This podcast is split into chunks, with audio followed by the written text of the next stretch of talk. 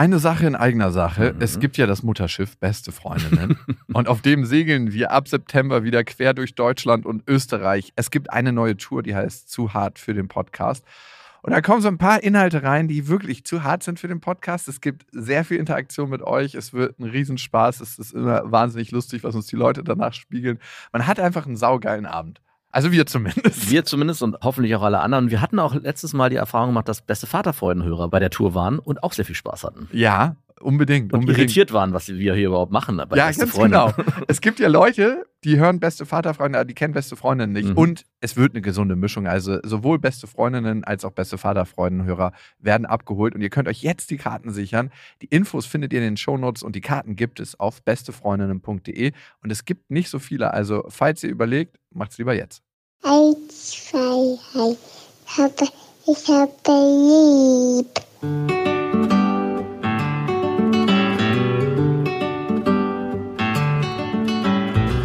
Sind beste Vaterfreuden.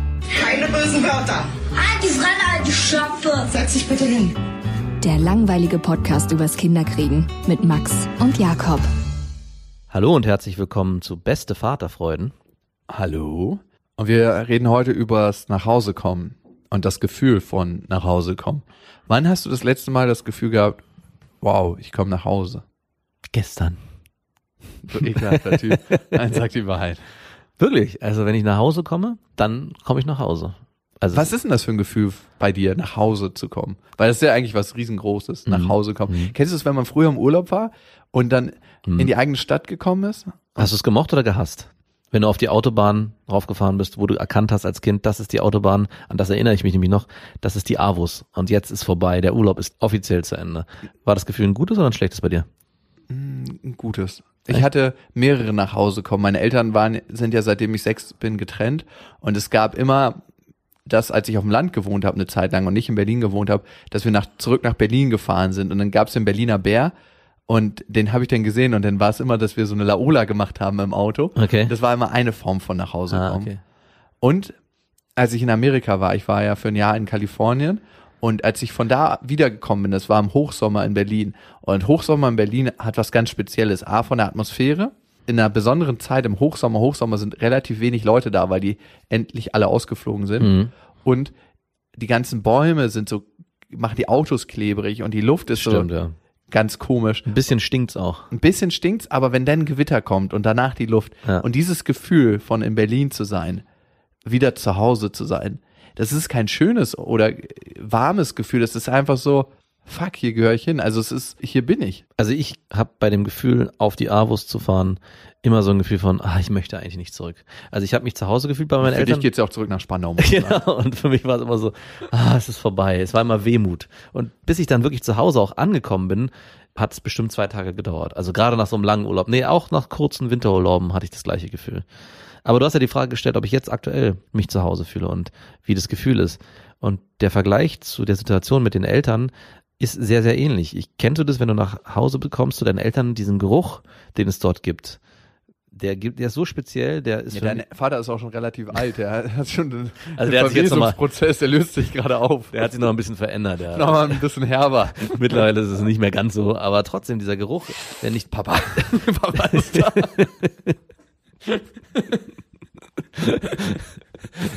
genau den meine ich. Der war für mich so ein Gefühl, nach Hause zu kommen. Und wenn ich jetzt bei uns zu Hause reinkomme, gibt's auch einen Geruch. Und das war für mich so das erste Mal, dass ich das wahrgenommen habe. Krass, hier hat sich so viel Leben abgespielt. Hier stinkt's so krass, dass ich jetzt selber, Der Gestank von zu Hause, dass ich jetzt selber das so wahrnehme. Und das war so ein Gefühl, wo ich zum ersten Mal gespürt habe, wow, das hatte ich eigentlich nur bei meinen Eltern damals und es stellt sich jetzt auch bei mir ein. Mhm. Ist auch krass, ne? Bei manchen Leuten fühlt man sich eher zu Hause als bei anderen, aber nochmal zu diesem Geruch, wenn man nach Hause kommt. Ich habe das auch gemerkt bei uns zu Hause, dass es seitdem wir ein Baby haben, natürlich anders riecht. Es riecht so richtig nach Baby, aber angenehm, ne? Nicht mhm. diese Windelschiss-Babygeruch, sondern so, ja. hier wohnt ein ganz kleiner, reiner Mensch. der ist noch, der hat noch keine Schuppen, noch gar nichts. Das ist einfach ein ganz kleiner, reiner Mensch. Ja. Und das ist ein total angenehmer Geruch und das denke ich auch, mh, zu Hause. Kennst du das, dass du dich bei manchen Menschen mehr zu Hause fühlst als bei anderen, wenn du zu denen nach Hause kommst. Das, bei manchen Menschen ist es so, dass du dich so ausfledderst und überall hinlegen kannst und Mhm. du dich einfach wohlfühlst. Ja. Aber bei anderen Menschen ist es so, dass du denkst, hm, hier fühle ich mich überhaupt nicht zu Hause. Und es hat nicht immer nur was mit Reinlichkeit zu tun. Nein, überhaupt nicht. Ganz im Gegenteil. Also ich erkenne das bei mir auch dadurch, dass ich bei Menschen, bei denen ich mich wohlfühle, oft Sachen vergesse, Sachen liegen lasse. Hier Also- muss ich noch mal herkommen. Das machen Frauen immer, wenn man mit denen ein Date hatte und die wollen Ja, das ist was anderes. Oh, ich habe hier doch meine Ohrringe am Bett vergessen. Ganz komisch. Und wenn man dann die Matratze irgendwann hochmacht, dass die ganzen Haargummis da liegen. Oh, ich habe hier meinen positiven Babytest liegen lassen. Ganz zufällig. Ganz zufällig. Ich komme wieder. Mich wirst du so schnell nicht los. Aber dieses Gefühl, bei jemandem Fremdes zu Hause sein, das stellt sich nicht so oft ein und es liegt wirklich nicht daran, dass es bei dem extrem sauber ist, sondern eigentlich, das ist eine Wärme, die die Menschen ausstrahlen, die dort leben. Es kann ein extrem klinisches Haus sein, wo wirklich ganz akkurat alles sauber ist, so wie bei dir.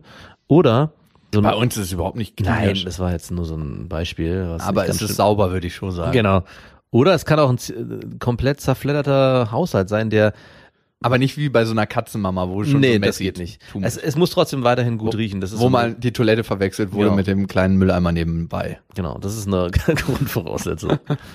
Aber es gab nicht viele Freunde, wo ich mich so richtig zu Hause gefühlt habe. Und das hat sich eigentlich, kann, das kann ich für mich sagen, immer auch durch die Mutter transportiert. Also es war, wenn die Mutter eine sehr häusliche Mutter war, habe ich mich sehr zu Hause gefühlt, auch bei Freunden. Also Oh ja. Wenn die so ein Programm auch gefahren hat, gar nicht so aufmerksam, aber so Kleinigkeiten, so Hier mal ein Schnittchen, da mal ein Genau. Smoothie. Grünkohl-Smoothie schon wieder. Das gab's damals nicht. Hast du früher einen Smoothie in die Hand gedrückt bekommen? Natürlich nicht, da gab es ein Stück Apfel. Und Im im, Idealfall war der schon geschnitten. ja, genau. Und nicht verfault. Nee, nee. Ja, und von daher muss ich sagen, es hat nicht so sehr damit zu tun, wie es dort aussieht, sondern was für ein Gefühl sich einstellt. Und ich glaube, das ist auch das, was vielleicht bei dir nicht unbedingt passiert. Oder es passiert bei dir. Ich hast es ja, glaube ich, gar nicht so beantwortet. Danke, dass du mir hier meine Antwort vorwegnimmst. Entschuldige bitte. Also, ich verbinde mit nach Hause kommen in erster Linie Personen. mhm. Und darum fühlt sich das, das Gefühl von zu Hause hat sich auch definitiv verändert, seitdem ich meine Tochter habe. Ja. Es ist eigentlich jetzt so, wo sie ist, ist zu Hause. Mhm. Und noch viel mehr als wo meine Freundin ist, ist zu Hause, sondern wo meine Tochter ist, ist zu Hause. Ja. Ich fühle mich bei bestimmten Personen extrem zu Hause, bei meiner eigenen Mutter. Ja. Ich habe auch einen Schlüssel für die Wohnung und ab und zu, wenn ich geografisch in der Nähe bin, rufe ich mal an und frage, ob sie zu Hause ist. Und selbst wenn sie nicht zu Hause ist, gehe ich vorbei, lege mich auf die Couch, splinder den Kühlschrank. Ohne dass sie es weiß? nee, nee, ich rufe Okay. vorher an und sag Bescheid, dass ich jetzt plündern komme.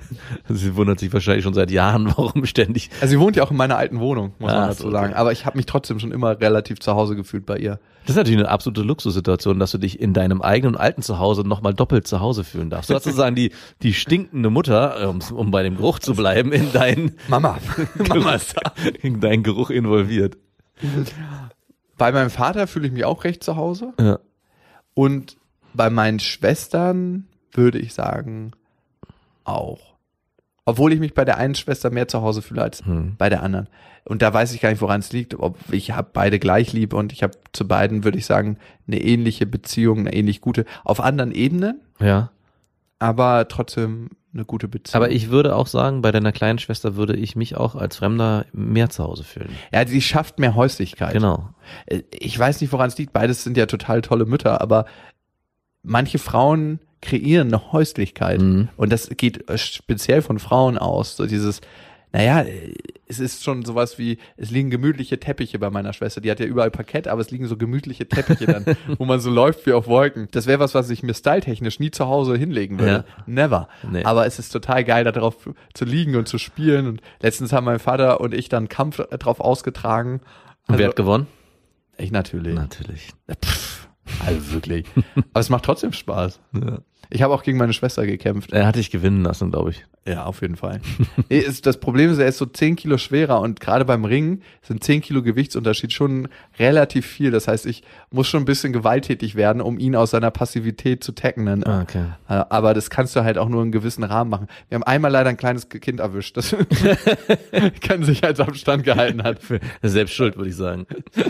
Es muss, Bisschen Kollateralschaden ist immer. es muss frühzeitig lernen. Abstand, die Männer kämpfen. Naja, und wenn ich nach Hause komme, fühle ich mich auf der einen Seite sehr zu Hause, auf der anderen Seite überhaupt nicht. Und sehr zu Hause fühle ich mich aufgrund des Geruchs, aufgrund dessen, dass ich weiß, dass meine Tochter da ist. Und manchmal wünsche ich mir halt, dass zu Hause auch so ein Ort ist, wo ich einfach weiß, hier kann ich drei, vier Tage überleben und das hat was mit Nahrung zu tun. Ja. Und bei uns ist eigentlich immer der Kühlschrank relativ leer. Oh, das ist auch ein wichtiges Zeichen. Also ein wichtiger Zustand für ein Zuhause, um sich zu Hause zu fühlen. Ja, dass der Kühlschrank, dass irgendwie immer was im Kühlschrank ist, Ja. was man lecker findet und was man gerne isst. Das heißt, ich komme auch selten mit Hunger nach Hause, weil ich weiß, ich laufe Gefahr, dass der Kühlschrank leer ist. Das sind so krasse Klischees, die wir hier bedienen, dass die Frau zu Hause das Essen auf den Tisch bringen soll, damit der Mann sich wohlfühlt und zu Hause Ich weiß, es ist ein ganz hässliches Klischee. Ich würde auch einkaufen, also ich kann ja auch einkaufen fahren, Ja. aber meine Freundin geht jeden Tag einkaufen, aber sie bringt halt nichts mit, so für mich so. das ist, Alter, komm, muss ich mir fast eine Träne verdrücken. nee, ich glaube, A ist es zu anstrengend mit dem Schleppen und B ist es ja auch nicht immer ganz geregelt, wann ich nach Hause komme. Also das ist eine krasse Luxussituation, in der ich mich befinde. Vor allem merke ich gerade, ich mecker oft mit meiner Freundin darüber, dass sie sich ständig darüber Gedanken macht, was ich essen will. Das war eine lange Zeit ein krasses Streitgespräch, weil sie sich so Das sehr... muss man erstmal annehmen können, diese Ey, Versorgen, ne? Absolut. Ich war so, ey, ich will nicht, dass du ständig schon zwei Tage vorher überlegst, was ich vielleicht zwei Tage später essen will. Ich will mich um mein eigenes Essen kümmern, beziehungsweise mach einfach, was ich esse, das da schon. Aber ich merke gerade, dass ich es lieber so habe, als im Kühlschrank vielleicht so eine vertrocknete Möhre zu finden. Wenn mal. Wenn mal. Und wir haben eigentlich schon alles darauf ausgerichtet, dass immer was zu essen zu Hause ist. Wir bestellen so eine Bio-Gemüsekiste, die jede Woche kommt. Also eine Karotte findest du immer im Kühlschrank oder eine ungeschälte rote Beete, wenn du so richtig bist und nach Hause kommst und dir dann erstmal so eine Frustkarotte schnappen musst Aber was gibt's frustrierenderes, als wenn man Gemüse. richtig Hunger, ja. und Gemüse essen. Alter. Also schönes Ofengemüse esse ich gerne, aber wenn du so richtig Hunger hast, ja. ich habe es ja noch nicht geschafft, als als Veganer durchzukommen, weil ich brauche dann irgendwie so ein Mozzarella oder ja, sowas. Ja, Futter, Futter im Essen. Oder so ein Camembert. Mhm. Ist auch total geil. Und das Substanz. schmälert manchmal mein Gefühl von nach Hause kommen. Ja. Oder wenn so ganz lieblos bei mir auf dem Bett einfach so, wir teilen uns die Wäsche, obwohl ich sagen muss, es ist wahrscheinlich 70, 30 oder 80, 20, wenn ich realistisch bin. Also 80 Prozent macht meine Freundin, 20 Prozent mache ich. Und wenn einfach so lieblos auf meinem Bett einfach so die Wäsche abgeladen wird, so, Mhm. sortier das mal bei dir ein, den Scheiß. Ja. Dann denke ich mir so, wow, wenn ich so richtig spät nach Hause komme, will ich einfach gerne mal in mein Bett schlüpfen können, ohne dass ich äh, quasi einen Berg Wäsche da beiseite legen müsste. Es ist doppelt schwierig, weil einerseits die Wäsche nicht gemacht wird, war ja auch das Klischee, Oh, ja, da fühle ich mich auch überhaupt nicht zu Hause. und dass dein Bett eigentlich beladen wird, was ja der, ein Ort der Ruhe für dich sein sollte. Mhm. Und wie ich raushöre, auch ihr kein gemeinsames Bett habt. Ertappt. Nee, meine Freundin schläft ja tatsächlich mit unserer Tochter zusammen. in Ein Mutter-Kind-Bett habt ihr. Ja, Ja. und ich schlafe nebenan Okay. in meinem Private. Ist auch sehr schade tatsächlich manchmal, weil dieses morgens hat ja, ich komme morgens natürlich rüber, aber so ganz früh morgens dieses Aufwachen erleben, Mhm. das ist was krass Heiliges, finde ich. Und das gibt einem auch ein Gefühl von zu Hause. Und das erlebe ich ja eigentlich nie, weil ich immer erst komme, wenn sie wach ist, wenn ich sie höre. Ich bin morgens meistens so eine halbe Stunde früher wach. Und wenn ich sie dann das erste Mal höre, wie sie irgendwie, Ja. dann springe ich eigentlich auf und gehe rüber. ja, krass. Also jetzt, wo du es sagst, ich ärgere mich manchmal, wenn mein Sohn, der manchmal noch bei uns im Bett schläft, den haben wir zwar ausquartiert, aber das funktioniert noch nicht, so ganz, mich morgens eigentlich mit so einem fetten Patscher ins Gesicht weckt und sich dann totlacht darüber, dass es so geklatscht hat. Und mittlerweile bin ich so, oh, ey, lass mich in Ruhe. Aber wenn ich jetzt so überlege, wie das so die letzten drei Jahre war mit meinen beiden Kindern, ist es was, was ich auch mir bewusst ausgesucht habe, dass ich wollte, dass ich bei meiner Freundin schlafe und mit den Kindern im Bett und auch dieses Wecken ich auf jeden Fall miterleben wollte, weil es am Ende auch irgendwas macht, zusammen dieses morgens auch mal genervt aufstehen, aber auch das hat was am Ende. Es muss auch, gehört auch in irgendeiner Form Es dazu. ist so voll mit Leben irgendwie. Mhm. Und manchmal halte ich diese Fülle mit Leben gar nicht so gut aus, die ein Kind mit sich bringt, ne? weil ich mir denke, wow, das ist alles so voll und so intensiv und so, als ob man die ganze Zeit so einen Spielfilm guckte, der minimal zu laut ist. Mhm. Aber irgendwie ist es auch emotional so berührend, dass es sehr, sehr, sehr schön ist. Ja. Und man ist die ganze Zeit so emotional auf, auf einer Ebene total satt. Mhm. Ich glaube, wenn es in der Beziehung noch besser läuft, dann ist man da auch total gesättigt. Wie ist es denn bei dir? Bist du emotional gesättigt? Ich bin emotional übersättigt auf jeden Fall. Übersättigt sogar. Also das zeigt sich manchmal schon. Also dass ich wirklich auch denke so, pff, ey, äh, ja, ähm, beide Kinder sind super süß und super toll, aber wenn alles gut läuft, ist es auch okay. Aber ich merke, dass ich emotional übersättigt bin, wenn es dann halt mal nicht so gut läuft. Wenn man sich dann in Situationen begeben muss, Streitkonflikte klären oder Felix irgendwie, äh, keine Ahnung, was- Schütteln. schütteln, kräftig schütteln muss. Wo ich dann denke, oh, ey, ist schon viel. Also wie du schon beschreibst, es ist nichts Unangenehmes, aber es ist wirklich manchmal zu laut. Ja.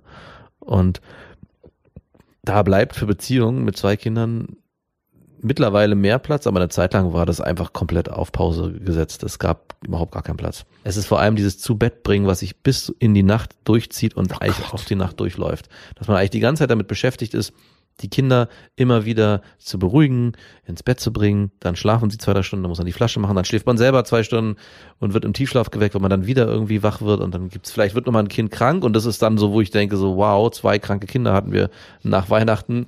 Da dachte ich so, ey, ich bitte nicht, bitte keine Kinder mehr, nie wieder in meinem Leben. Mhm. Den Punkt gibt's auf jeden Fall, ne? Wo man sich. Also hast du das manchmal, dass du dich nach der Zeit sehnst, als du keine Kinder hattest? Momente? Ja, ja. Es gibt Momente, wo ich das Gefühl habe, es ist mir zu viel. Also es ist einfach so viel und so voll. Ich würde gerne einfach ein bisschen mehr Leere haben für einen Tag zum Beispiel, dass ich sage, es reicht. Ja? Also und ich habe ein bisschen die Hoffnung und ich weiß auch, dass es passieren wird. Das wird sich auch wieder einstellen, wenn Felix ein bisschen älter wird, äh, läuft, zur Kita geht, dann hat das nochmal eine andere Komponente, das Leben mit den Kindern. Das erlebe ich ja mit meiner Tochter, die entgegnet mir ja, wenn alles gut läuft, mittlerweile wie ein Gegenüber. Also ich kann mit ihr Gespräche führen, natürlich auf niedrigschwelliger Ebene. Ich kann mit ihr Witze machen und sie stellt mich Fragen, die ich auch gerne beantworte. Und da merke ich schon, passiert was, was ganz anderes. Und dann nimmt es was von dieser Fülle weg, aber es kommt was Neues dazu, was nicht diese Kleinkindbelastung hat, sondern eher, ja, ich würde sagen, einen Sinn ergibt auch in dem Erwachsenenleben, was sich manchmal Wie ein minder bemittelter Mitbewohner. ungefähr. ja, genau. Manchmal bleibt es einfach aus. Du denkst, ich bin erwachsen und muss mich hier ständig damit befassen, äh, warum jetzt Zähne geputzt werden müssen, ja, bei einem, da wo ich denke so, ey, wow, wo bin ich hier? Ja, was ist das hier für ein Affenzirkus? Du bist der Vater. Bei deiner ganzen Fragerei, ob ich mich zu Hause fühle oder ob du dich zu Hause fühlst, hast du dich eigentlich mal gefragt, ob deine Freundin sich mit dir und bei dir zu Hause fühlt? Nein. Also ich habe sie das schon konkret gefragt. Sie meinte, sie fühlt sich überhaupt nicht zu Hause, weil wir sind ja zusammen in meine Wohnung, also sie ist in meine Wohnung gezogen Mhm. und die war erstens schon komplett eingerichtet und das ist immer so eine Sache, die nicht so geil ist für eine Frau, glaube ich, speziell für einen Menschen. Ich kann mich da ganz gut dran gewöhnen. Also ich bin auch schon mal zu einer Freundin gezogen, da wurde meine alte Wohnung renoviert, aber gut, das war dann vorübergehend und es war halt komplett in ihren Sachen eingerichtet Ja. ich wohne ja auch öfters im Hotel beruflich und deswegen ist es für mich so, ja, also ist halt so, denn ist jetzt nicht 100% mein Geschmack, aber ist in Ordnung. Ja. Und für sie war das, glaube ich, ganz, ganz blöd. Wir, man muss auch sagen, wir haben einen ganz anderen Geschmack. So, Mhm. ich mag sehr minimalistisch, ich mag klare Formen, ich mag eher Designer-Sachen und ich glaube, sie mag es viel gemütlicher als ich. Mhm. Vielleicht musst du sie da ein bisschen lassen. Vielleicht würde sie ein Zuhause erschaffen, in dem du dich dann auch wohlfühlen kannst, obwohl du die flauschigen Teppiche eigentlich nicht magst. Wie würdest du denn das machen, wenn du einen richtig schönen Teppich hast? Jetzt bleiben wir bei dem Beispiel Teppich. Das ist so ein richtig geiler, großer Perserteppich, Ja. den du mal bei einer Versteigerung gekauft hast und den du wirklich liebst. Und der dein Wohnzimmer auch wirklich schmückt. Und dann Ja. kommt deine Freundin daher und sagt, oh, du, ich würde aber gerne lieber zwei von diesen losen, flauschigen Teppichen. Boah, ey, ich, ich hasse diese. Dieser mit diesen langen, dicken Flusen, die so richtig. Mhm, wo so, man auch nicht rübersaugen kann. Ja, ja. Wa- Was würde dann passieren? Würdest du denn sagen, ja, damit wir uns alle ein bisschen mehr zu Hause fühlen? Äh, Ich würde sagen, das kommt mir nicht ins Haus. Ah, ja. Nimm das mit all den Möbeln, die du hast. Ah ja. Verstehe, wo die Reise hingeht. Also klar hat sie ihre Sachen eingerichtet, ihr Zimmer. Und sonst haben wir auch geguckt, wo noch was hinzuzufügen ist. Aber ich war halt komplett fertig eingerichtet und auch so, wie ich das wollte. Es war jetzt keine Übergangslösung mehr, weil man hat ja eigentlich immer als Mann speziell, das ist jetzt nur eine Übergangslösung. ich, in der nächsten Wohnung richte ich mich richtig ein. Aber ich muss sagen, bei deiner Wohnung, kurz bevor du mit deiner Freundin zusammengekommen bist, hatte ich eigentlich das Gefühl, die ist fertig. Also zumindestens so weit, wie du das dir in dem Groben vorgestellt hast, wie die am Ende sein soll. So mit den Ja, ja. Möbelstücken, mit dem Boden, mit der Küche vielleicht auch, so dass du für dich sagst, das ist das, was ich mir mal vorgestellt habe. Und jetzt muss man noch verfeinern vielleicht, aber eigentlich ist es das. Und dass da kein Raum ist für deine Freundin, die dann einfach dazukommt, weil du das Mit einem ganz anderen Geschmack. genau kann ich, äh, ja aber ich kann beide Seiten verstehen. Also die hat überhaupt gar keinen schlechten Geschmack, aber die hat doch einen anderen Geschmack als ich. Und das ist dann schwierig. Also ich bin ja in die Wohnung reingekommen und das war ein alter Altbau und ich habe den ja grundsaniert Mhm. und habe wirklich geguckt, was würdest du machen, wenn du wirklich hier die nächsten 20, 30 Jahre wohnen bleibst? Mhm. Was würdest du mit dem Boden machen? Und ich habe eine alte Treppe da drin, die ich komplett entkernt habe und das alte Holz hochgeholt habe und die hat einfach eine super schöne Patina. Und da gibt's viele so eine Beispiele. Ich habe so eine ganz alte Tischplatte vom Flohmarkt geholt und habe die komplett auseinandergebaut und dann wieder zusammengebaut und geschliffen, geölt und da sind so viele Stücke dabei, das sind einfach wirklich Lieblingsstücke von mir. Hm. Und wenn in eine Wohnung so viel Liebe geflossen ist, dann kannst du das nicht einfach austauschen und sagen, oh, jetzt machen wir hier mal einen anderen Tisch rein oder das oder das anders. Sie mag ja auch viele Sachen, aber in dem Moment, wo du dich den Dingen der, der anderen Person annimmst, Mhm. sind das nicht so gefühlt deine Sachen. Ne. Ich wüsste nicht, wie ich mich umgekehrt dann wirklich zu Hause fühlen würde, wenn man dort eine Familie hat. Also ich habe es ja andersrum erlebt und ich muss sagen, ich wundere mich gerade, ob mir das so unwichtig ist, weil ich bin ja auch zu meiner Freundin damals gezogen. In, aus in- unserer WG. Genau, in ihre Wirklich, wir haben vier Monate zusammen gewohnt und dann bist du, du Ficker, einfach weggezogen. Also wirklich, auch irgendwie gefühlt nicht darüber zu reden, so, ja, ich bin ja mal weg für mein Leben. Tschüss. Und mich hat es nie gestört, dass es auch so eine weiße, klischeehafte Mädchenwohnung war. Oh Gott, diese Klischee-Ikea-Wohnung, die Klinik, kennst du das, wenn man mit Frauen Kontakt hat und wirklich nur eine Nacht bei denen verbringt, so ein One-Night-Stand, dann kommst du in die Klinik rein, also alles in weiß, der, der, der Läufer ist in weiß, alle Ja. Schränke, alles in weiß. Also so krass war es nicht, aber es war schon Sehr, dominant weiß. Auch das Schlafzimmer war so, das war so mein erster Gedanke. Es hatte so was Heiliges, Reines, was man nicht beschmutzen darf. Aber ich finde, es markiert auch immer Captain No-Style, finde ich. Wenn man alles in weiß hat, ist es für mich immer Captain No-Style. Ja. Also weil man irgendwie nicht so richtig Farbe bekennt. Also was, man muss jetzt nicht Farbe bei Möbeln bekennen, aber man hat irgendwie so wenig Haltung, wenn man nur weiße Möbel hat. es sieht halt schön klassisch aus. Man Nein, muss es sieht überhaupt nicht klassisch man aus. muss Es sich ist einfach nur, das ist einfach nur, na gut. Ich, sich- wir könnten auch einfach einen Einrichtungspodcast ab jetzt machen. Gibt's sowas schon? Bestimmt. Aber es ist auch was sehr Visuelles. Ich Ja. weiß nicht, ob das auf Podcast-Ebene funktioniert. schwierig. Auf jeden Fall war es für mich kein Störfaktor, dass ich da eingezogen bin und wir sind ja dann nochmal zusammen umgezogen und haben dann auch fast ausschließlich ihre Möbel genommen beziehungsweise neu gekauft und auch da war es mir nicht so wichtig. Also für mich hat es nie so einen Stellenwert gehabt, wie sehen die Möbel am Ende aus. Es musste so sein, also bei mir gibt's eher so ein, es darf nicht das sein. Alles andere, was da drüber ist, ist okay für mich. Ja, so, so ist eigentlich meine Herangehen an Möbel. Ich habe nicht so eine gewisse Vorstellung gehabt, das und das möchte ich in meiner Wohnung so und so machen. Das hat sich mittlerweile auch wieder geändert, aber in der Phase meines Lebens war das unwichtig. Und von daher kann ich für mich sagen, habe ich mich sehr schnell zu Hause gefühlt. Und vielleicht ist es ja bei deiner Freundin auch so, aber ich höre heraus, dass es nicht so ist. Sie braucht, glaube ich, eher gerade was so Möblierung und so Details angeht, schon auch für sich Sachen, die sie Mhm. dann auch Definitiv. glücklich machen und die Sache für sie lebbar machen. Also bis auf das Zimmer gibt es da auch, äh, und jetzt merke ich gerade, das ist ein Wiederholungstäterphänomen, Kompromisslösungen, die du mitträgst, wo du sagst, hier in unserem Gemeinschaftsraum darfst du hier in die Ecke auch eine Pflanze stellen oder so? Natürlich. Also, ich meine, sie hat jetzt auch zu Weihnachten dekoriert, aber gut, das ist was, was man wieder entfernen kann. genau. Aber klar, wenn sie irgendwas hat, wo sie sagt, das finde ich jetzt schöner, können wir das gerne machen, aber da kommt auch wenig. Da kommen wenig Impulse, dass sie sagt, ey, ich würde mir wünschen, dass wir andere Stühle haben oder einen anderen Tisch oder da was anders machen oder da was anders.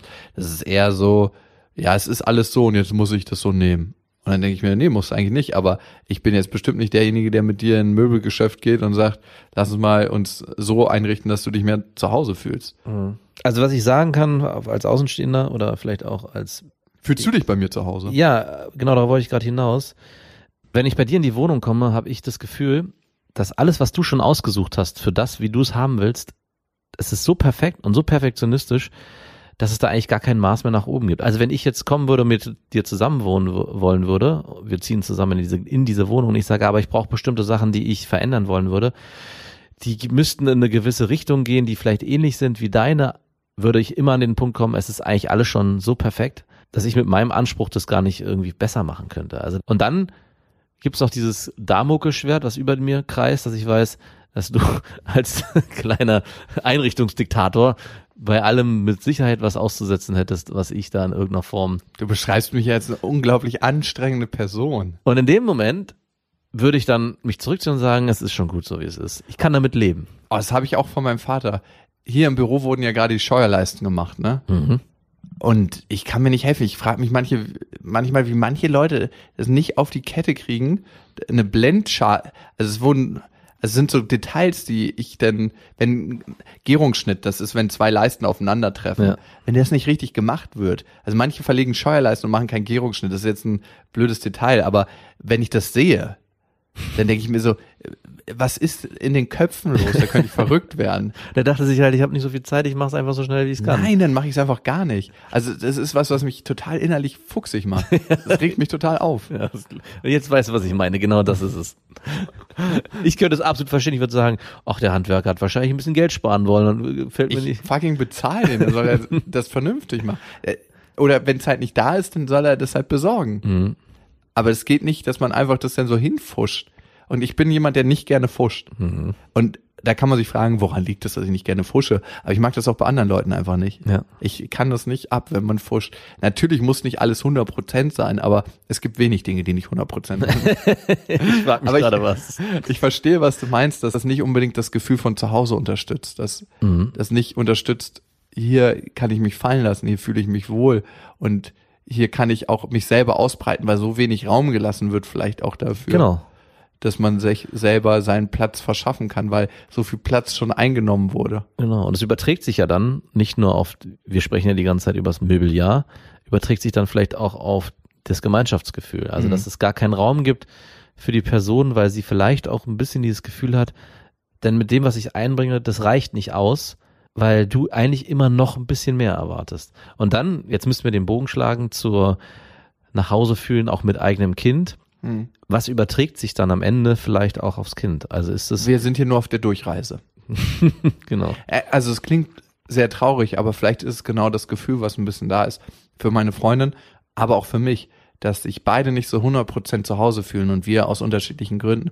Ich fühle mich nicht so zu Hause, weil ich zu Hause mit einem Ort verbinde, wo ich ankommen kann und so sein darf, wie ich bin. Hm. Und das Gefühl habe ich nicht, weil es gibt eigentlich immer was, wo jetzt gerade Spannung ist. Ja. Und dann hast du nicht das Gefühl, hier kannst du mal emotional so das Schutzschild runterlassen. Und bei ihr ist es vielleicht das Gefühl, hier kann ich mich auch nicht so fallen lassen, wie ich gerne bin und wie ich sein möchte. Weil wir so unterschiedlich sind, hat jeder das Gefühl, dass es nicht so richtig geht. Und die Praxis beweist ja auch in vielen Aspekten, dass es nicht so geht. Ich würde gerne mal wissen, wie sich meine Tochter fühlt, ob die sich so zu Hause fühlt oder ob für die, für manche Kinder, wenn sie aufwachsen, die fühlen sich ja gar nicht zu Hause. Also Ja. ähm, für die ist ja jeder Ort eigentlich schön, was vielleicht auch daran damit zusammenhängt, dass sie sich zu Hause nicht so schön Ja, es fühlen. ist, eine Überlegung, die man machen könnte. Wenn jemand, ein Kind, was gerne überall ist, aber vielleicht auch nicht unbedingt immer nach Hause zurück will, hat vielleicht für sich erkannt, hm, zu Hause ist es nicht so schön mit Mama und Papa, ist jetzt krass gesagt. Genauso andersrum kann man sagen, und vielleicht ist das auch etwas, was ich bei mir im Leben habe, dass bei meiner Tochter lange gedauert hat, bis sie sich bewegt hat, zum Beispiel zu unseren, meinen Eltern zu gehen, zu ihren Eltern von meiner Freundin ging es. Aber auch da hat sie dann klar formuliert, zu Hause ist es so schön, aber vielleicht schafft man auch zu viel Geschlossenes zu Hause und nimmt dann die Möglichkeit, sich auch zu explorieren nach außen. Ja, ich kann einfach mal bei euch das Zuhause ein bisschen umgestalten, genau. dass man denkt, hier kann man nichts mehr besser machen. aber kennst du so Wohnungen, so Architektenwohnungen? Also so ist es ja bei mir zu Hause nicht, aber wo man sich denkt, hier wohnen doch keine Menschen. Genau, ja. So eine Wohnung, ja? So, so, so möchte ich so, so muss es sein. Hier wohnen keine Menschen, das könnt ihr mir nicht erzählen. Das ist doch ein Filmset, das wird doch nur vermietet, hier wohnt doch keiner. Ja, ich hasse so eine Wohnung. Also sie sind schön, um mal im Katalog eine Seite weiter zu blättern, aber sie sind nicht schön zum Leben. Ja, vor allem muss da eigentlich jeden Tag die Putzfrau mindestens fünf Stunden durchgehen, Du damit die brauchst so für Wohnungen, die so sind, nicht lange zum Putzen, weil alles gerade Flächen sind und vor allem kannst du dann Saugroboter nehmen. Ah, also ja. das ist das Praktische. Das ist auch das Praktische bei uns. Wir haben ja auch nicht so viel rumstehen und rumfliegen. Du kannst die Wohnung extrem gut schnell putzen. Naja. das hört sich jetzt so steril an, aber ich Ja, bei uns kann man nicht so schnell putzen. Dann braucht man, muss man erst eine Menge wegräumen, bevor man an die Fläche darunter kommt. Aber am Ende hat nach Hause kommen ganz, ganz viel mit den Personen zu tun. Das hat nichts mit einer Örtlichkeit zu tun, weil ich habe schon öfters gemerkt, das ist so wie wenn man frisch verliebt ist. Immer wenn man diese Person dann wieder trifft, dann fühlt man sich mit der Person komplett und in irgendeiner Form zu Hause. Mhm. Hattest du das mit einer Frau mal, dass du, egal wo du diese Frau getroffen hast, dich mit ihr zu Hause gefühlt hast? Also ich hatte das schon öfters mit mehreren Frauen. wow. Gar nicht so selektiv, du glücklicher. Nein, äh, ich bin auch jemand, der, wie du vielleicht schon festgestellt hast, mit wenig zufrieden ist in gewissen Aspekten. Also Auch mit dem Gefühl von zu Hause. vielleicht. Nein, ich würde Ja, anders. vielleicht ruhst du in dir und fühlst dich selber Genau. schon so zu Hause. Darauf wollte ich hinaus. Also was ich sagen muss, was meine Eltern mir und meinem Bruder gegeben haben, auch bei allem, was ich vielleicht auch immer an sie heranmecker, ist ein richtiges Gefühl von zu Hause. Natürlich gab es Streits und Unstimmigkeiten, aber es war schon so, dass ich durch dieses gemeinsame Gefühl, wir sind zu Hause eine Einheit und hier ist meine Familie, ist meine, meine Wurzel, dass ich gelernt habe, in mir zu ruhen. Das heißt, dass ich dann in dem Kennenlernen von neuen Freundinnen oder Frauen auch ziemlich schnell mich einlassen konnte und wusste, das ist was, wo ich für mich zumindest weiß, hier kann ich mich wohlfühlen. Und das hat sich bei mir schon öfters eingestellt. In der Intensität, wie ich es jetzt lebe, so noch nicht. Aber ich finde, das gehört auch dazu, dass man sich mit seiner Freundin und seiner Partnerin auch außerhalb der eigenen vier Wände, dass man sich so geben kann, wie man als Mensch sein will, Mhm. unabhängig davon, dass man gewertet wird oder dass eine Bewertung stattfindet. Das ist ein wichtiger Punkt und darum fühlt man sich, glaube ich, mit seiner Familie in vielen Aspekten so zu Hause, weil man wirklich so sein kann, wie man ist. Mhm. Ohne dass irgendeiner einen bewertet und sagt, oh, das ist jetzt aber komisch oder das darfst du jetzt hier nicht machen oder so. Ja. Man verhält sich auch mit seiner Familie ganz anders als mit entfernten Freunden. Mit näheren Freunden, das kommt schon sehr stark an Familie ran, aber in jedem sozialen Kontext verhält man sich ein Stück weit anders. Und ich glaube, das nächste an der Persönlichkeit, wie man wirklich ist, ist mit der eigenen Familie. Ja. Und Oh. wenn sich das dann überträgt auf die neue Familie, die man vielleicht dann auch mit seiner Partnerin gründet, ist es dann, glaube ich, auch der Übergang von Familie oder von zu Hause zu zu Hause, von Familie zu Familie. Hat sich das übertragen bei dir? Ja, hat sich übertragen. Bei mir auch, aber mit so einem anderen Geschmack noch. das ist Bitterlemon. das ist ein bisschen bitter zwischendurch. Aber leider ohne Alkohol. Nur der Schuss. Nein. Also interessant. Also für mich ist jetzt die Frage, wie kann ich mehr zu Hause gestalten? Also für mich und für meine Freundin und für meine Tochter. Ich habe aber das Gefühl, dass sich meine Tochter tatsächlich sehr zu Hause fühlt. Also A, kennt sie nichts anderes, ne? Ja, man muss auch immer sich fragen, wie viel geht über die Naivität von Kleinkindern hinaus. Also ich frage mich manchmal auch so, wie wäre das? Also es gab letztens so eine Diskussion, die ich gelesen habe, dass Reisen mit Kindern würde den Kindern so viel bringen, auch schon im Kleinkindalter ist das was total Tolles, weil die so viel Erfahrung sammeln. Dann dachte ich so, ja, einerseits schon, aber für ein kleines Kind ist der Kosmos so klein, dass auch Unternehmungen in der eigenen Stadt nicht mal, ja, es kann in dem eigenen Umfeld sein, schon so groß sind, dass es die gleichen Erfahrungen machen kann. Und die Sicht der Eltern zu sagen, ja, ähm, Reisen ist so wichtig, wir machen das nicht nur für uns, sondern auch für unser kleines Kind, weil die da so viel lernt. Da kann man vielleicht so ein bisschen die Parallele ziehen, wie viel erkennt ein Kind wirklich auch in dem Alltag der Eltern und versteht, was da eigentlich passiert. Aber ich würde nichtsdestotrotz würde ich auch sagen, und das ist auch mein Gefühl, dass sich deine Tochter bei euch zu Hause sehr wohlfühlt, trotz alledem. Weil ich glaube, ihr schafft es trotzdem noch in den Konflikten, die ihr als Eltern bei allen Streits, die es auch, noch gibt, eurer Tochter das Gefühl zu vermitteln, dass sie für euch beide der wichtigste Mittelpunkt in eurem Leben ist. Und das, das fühlt ein Kind und hört ein Kind. Auf jeden Fall. Das habe ich auch das Gefühl, dass sie spürt, dass sie sehr willkommen ist und dass sie sehr, sehr wichtig für uns ist und dass sie ja für uns auch ein Stück zu Hause ist. Was du gesagt hast, sich überall zu Hause fühlen.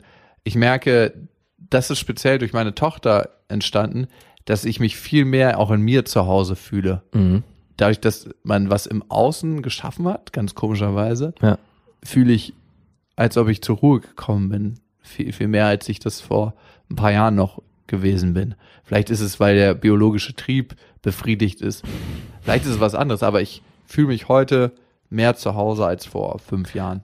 Und ich muss sagen, wenn ich mit meinen Kindern unterwegs bin oder auch nur mit einem, habe ich das Gefühl, ich nehme ein Stück zu Hause mit. Also das Thema, wie stark vermisse ich meine Kinder, wenn ich weg bin, das transportiert es so ein bisschen mit. Also man lässt ein Stück von sich zu Hause, wenn man seine Kinder nicht mitnimmt. Und genauso umgekehrt, wenn man seine Kinder mitnimmt, irgendwo hin, wo man sich vielleicht auch unsicher fühlt, und das ist eine Sache, die ich oft erlebe, wenn ich meinen Sohn zum Beispiel dabei habe oder auch meine Tochter, in Situationen, wo ich vielleicht mich sonst nicht so wohlfühlen würde in Kontexten, merke ich, dass mir das sogar hilft, weil ich dann mich voll auf meine Kinder konzentrieren kann und ich weiß, hier mache ich alles richtig, hier gibt's nichts, was ich falsch machen kann, es entsteht keine Wertung.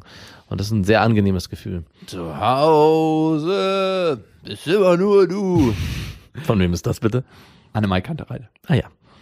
Okay, damit sind wir zu Hause angekommen und natürlich bei unseren iTunes-Bewertungen und die haben ein bisschen was mit zu Hause zu tun.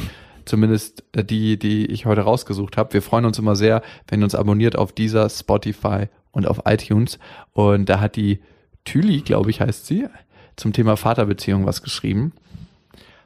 Vielleicht ist es manchmal schön für euch zu hören, dass sich meine innere Einstellung und meine Bindung zu meinem eigenen Vater verändert hat, seitdem ich euch höre.